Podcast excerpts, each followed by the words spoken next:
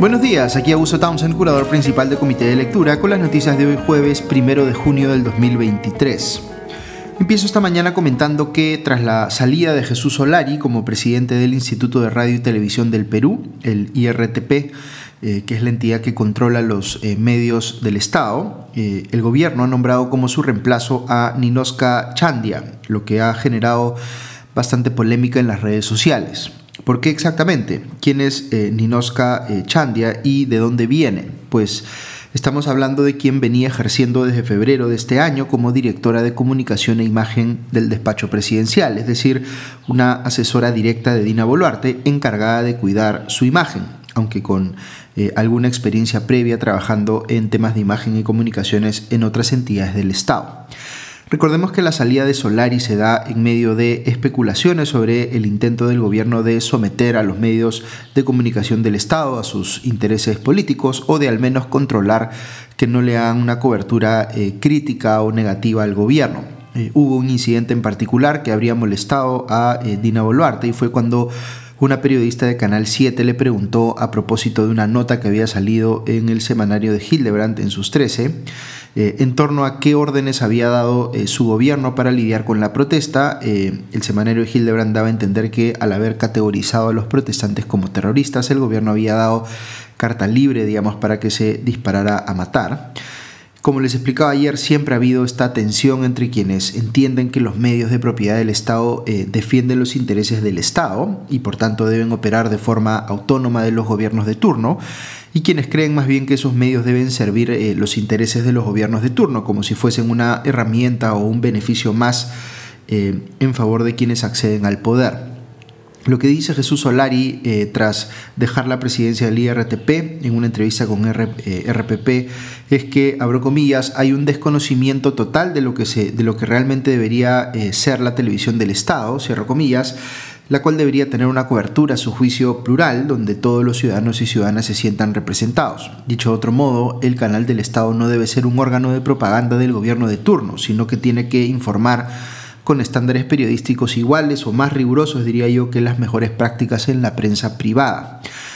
Ok, la designación de Ninoska Chandia, y aquí opino a título personal, eh, muestra que el gobierno de Dina Boluarte eh, no tiene la intención de que se perciba ni siquiera que el manejo del IRTP es plural y balanceado. Digamos que no le molesta ser muy evidente eh, que quieren tomar control de los medios del Estado porque ni siquiera se han preocupado por reemplazar a Solari por una persona que tenga una trayectoria periodística que avale, digamos, su calidad para ese cargo eh, y no ser, digamos, alguien que viene literalmente de estar encargada de gestionar la imagen personal de la presidenta Boluarte. Esto evidencia cuando, eh, cuando menos ausencia de convicciones democráticas en lo que se refiere a la independencia de los medios estatales o eh, una intención deliberada y autoritaria de convertirlos en órganos de propaganda.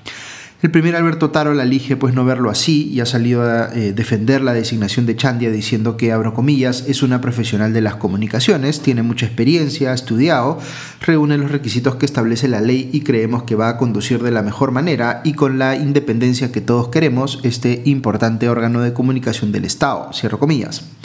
Hay pues una contradicción insalvable aquí cuando Tarola dice que va entre comillas, exigir independencia, cuando están eligiendo para ese cargo a quien era directora de imagen de la presidenta.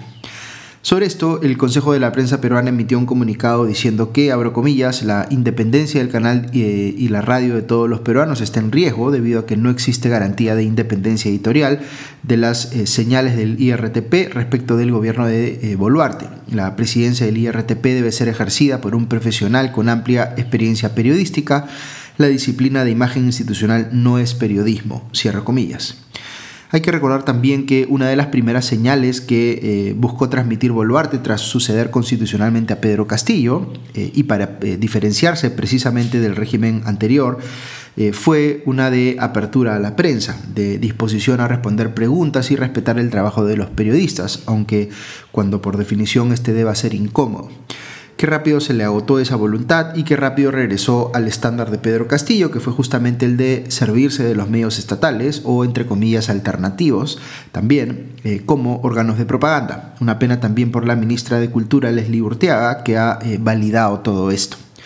Cambiando de tema, veo por otro lado que el Congreso, eh, en el Congreso Legislador no agrupado, Eduard Málaga ha salido a pedir la renuncia de la ministra de Salud, Rosa Gutiérrez, por la crisis sanitaria que está atravesando el país a causa del dengue. Ayer leí en Perú 21 que esta enfermedad ya ha cobrado la vida de 40 personas en Piura, con cerca de 35 mil contagiados. A nivel nacional son más de 110 mil contagiados y más de 150 fallecidos. Se ha criticado duramente a Gutiérrez en las redes sociales por la eh, insensibilidad al tomarse fotografías en su reciente visita a la región del norte y eh, por querer desviar, digamos, la atención hacia las responsabilidades de los gobiernos regionales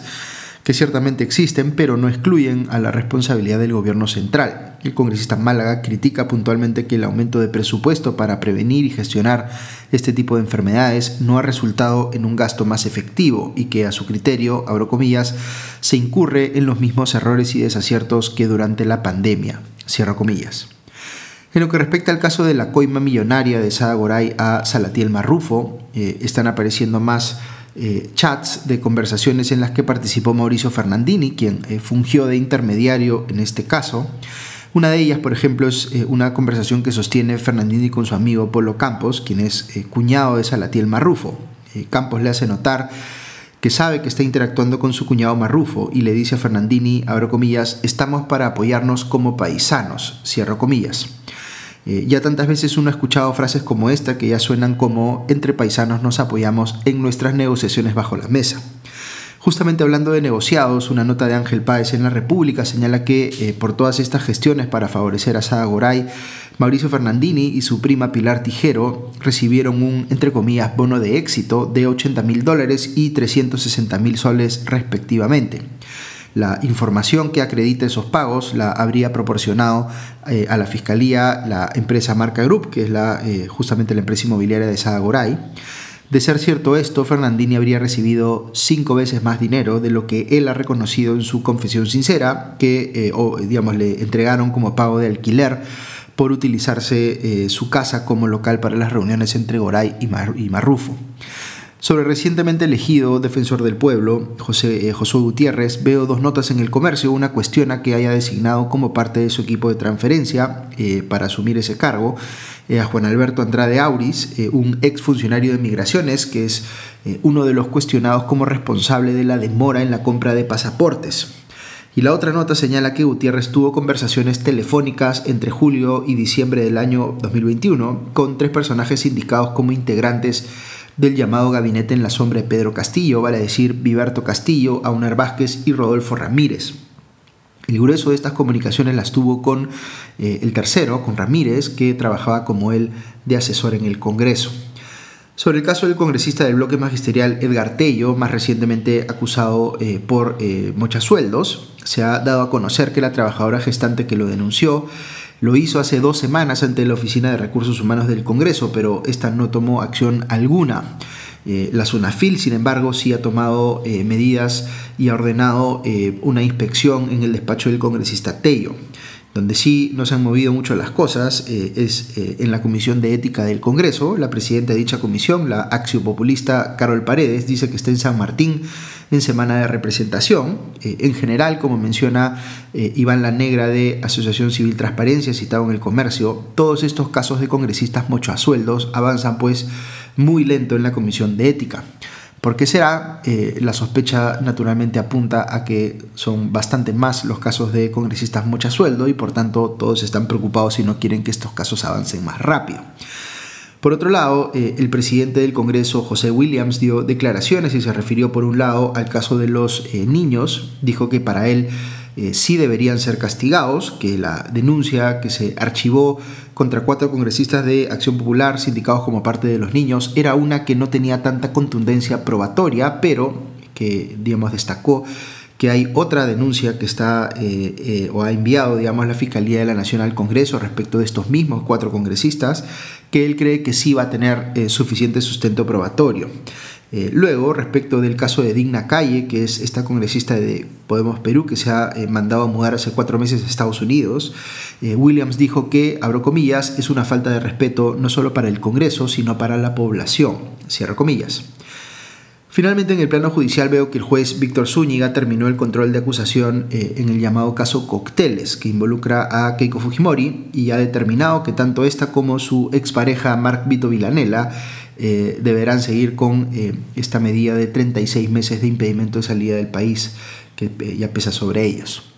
Ok, eso es todo por hoy. Que tengan un buen día y una buena semana y ya nos escuchamos pronto. Adiós.